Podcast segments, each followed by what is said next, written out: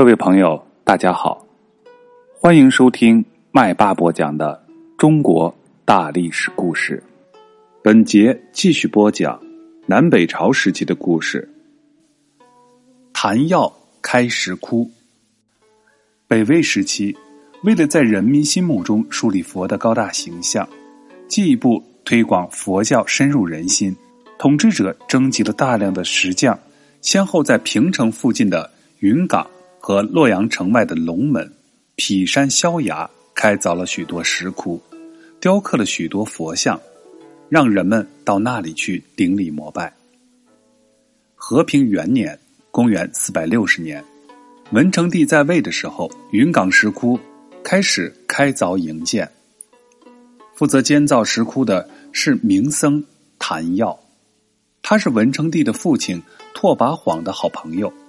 文成帝继位不久，就把谭耀请到皇宫，尊称他为法师，请他负责云冈石窟的营建工程。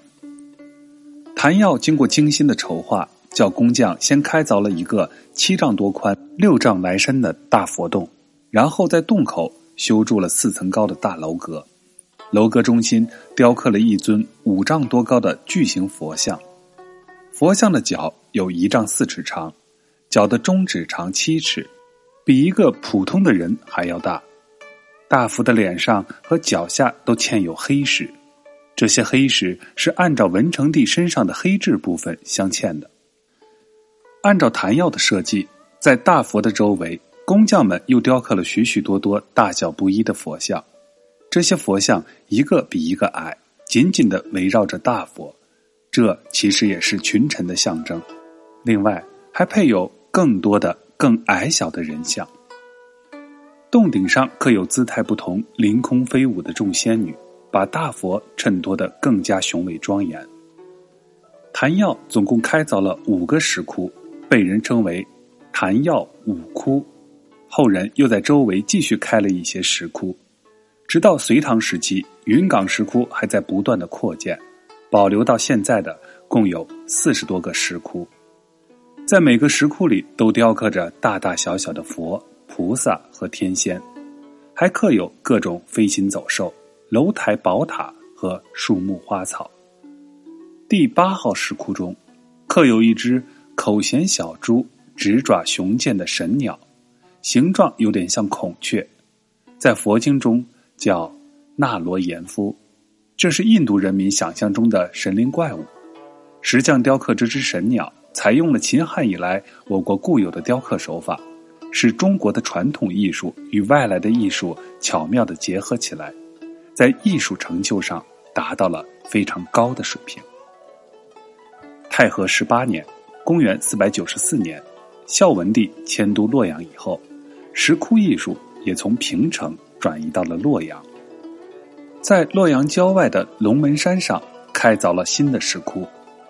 龙门山在洛阳城南二十五里，两座石峰东西对峙，远看像一道天然的门户，依水像条矫健的游龙在这里流过，所以叫做龙门，又叫伊阙。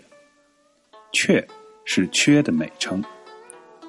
龙门石窟分布在龙门山东西两岸的崖壁上，共有佛像九万七千三百零六尊。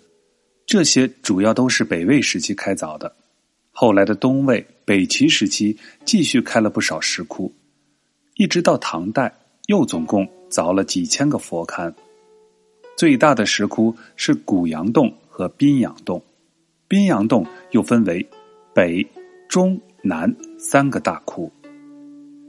这些大大小小的佛像造型优美，呈现出百态千姿，有的雍容大方。有的慈祥和蔼，有的眉目凝神，有的则是面带微笑。宾阳中洞那尊主要佛像，清曲的脸上含着微笑，仿佛是要人和他亲近。龙门石窟的佛像和云冈石窟的佛像在造型上有所不同。云冈石窟的佛像一般都是显得气势磅礴、姿态雄健、凛然可畏。这种佛像造型上的变化。反映了北魏统治力量从强到弱的变化。宾阳中洞洞口内壁两侧有两幅大型浮雕，表现魏孝文帝和皇后礼拜佛祖的场面，叫做《帝后礼佛图》，刻的也是异常的精美。古阳洞左边的洞壁上有一个房屋形状的佛龛，它反映出北魏时期房屋建筑的特点。佛座前有一头石狮子，显得威武雄壮，肌肉强韧，野性毕露。表现了北魏石刻艺术的粗犷的风格。在龙门的许多石窟里，还刻有大量的文字，说明立佛像的原因。这些文字的字体都苍劲挺拔、端庄凝重，也是珍贵的书法艺术遗产。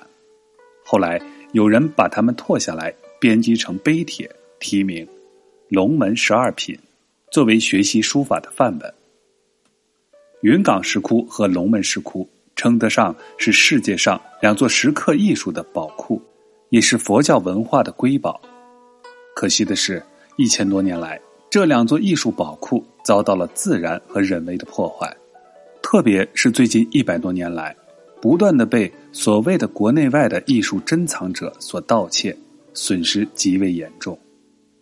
云冈石窟佛像的头部，被这些所谓的艺术珍藏者凿走了三百多个。龙门石窟中的帝后礼佛图，也被美国人普艾伦勾结中国的奸商，把它给盗买走了。好，今天的故事分享就到这里，让我们明天再见。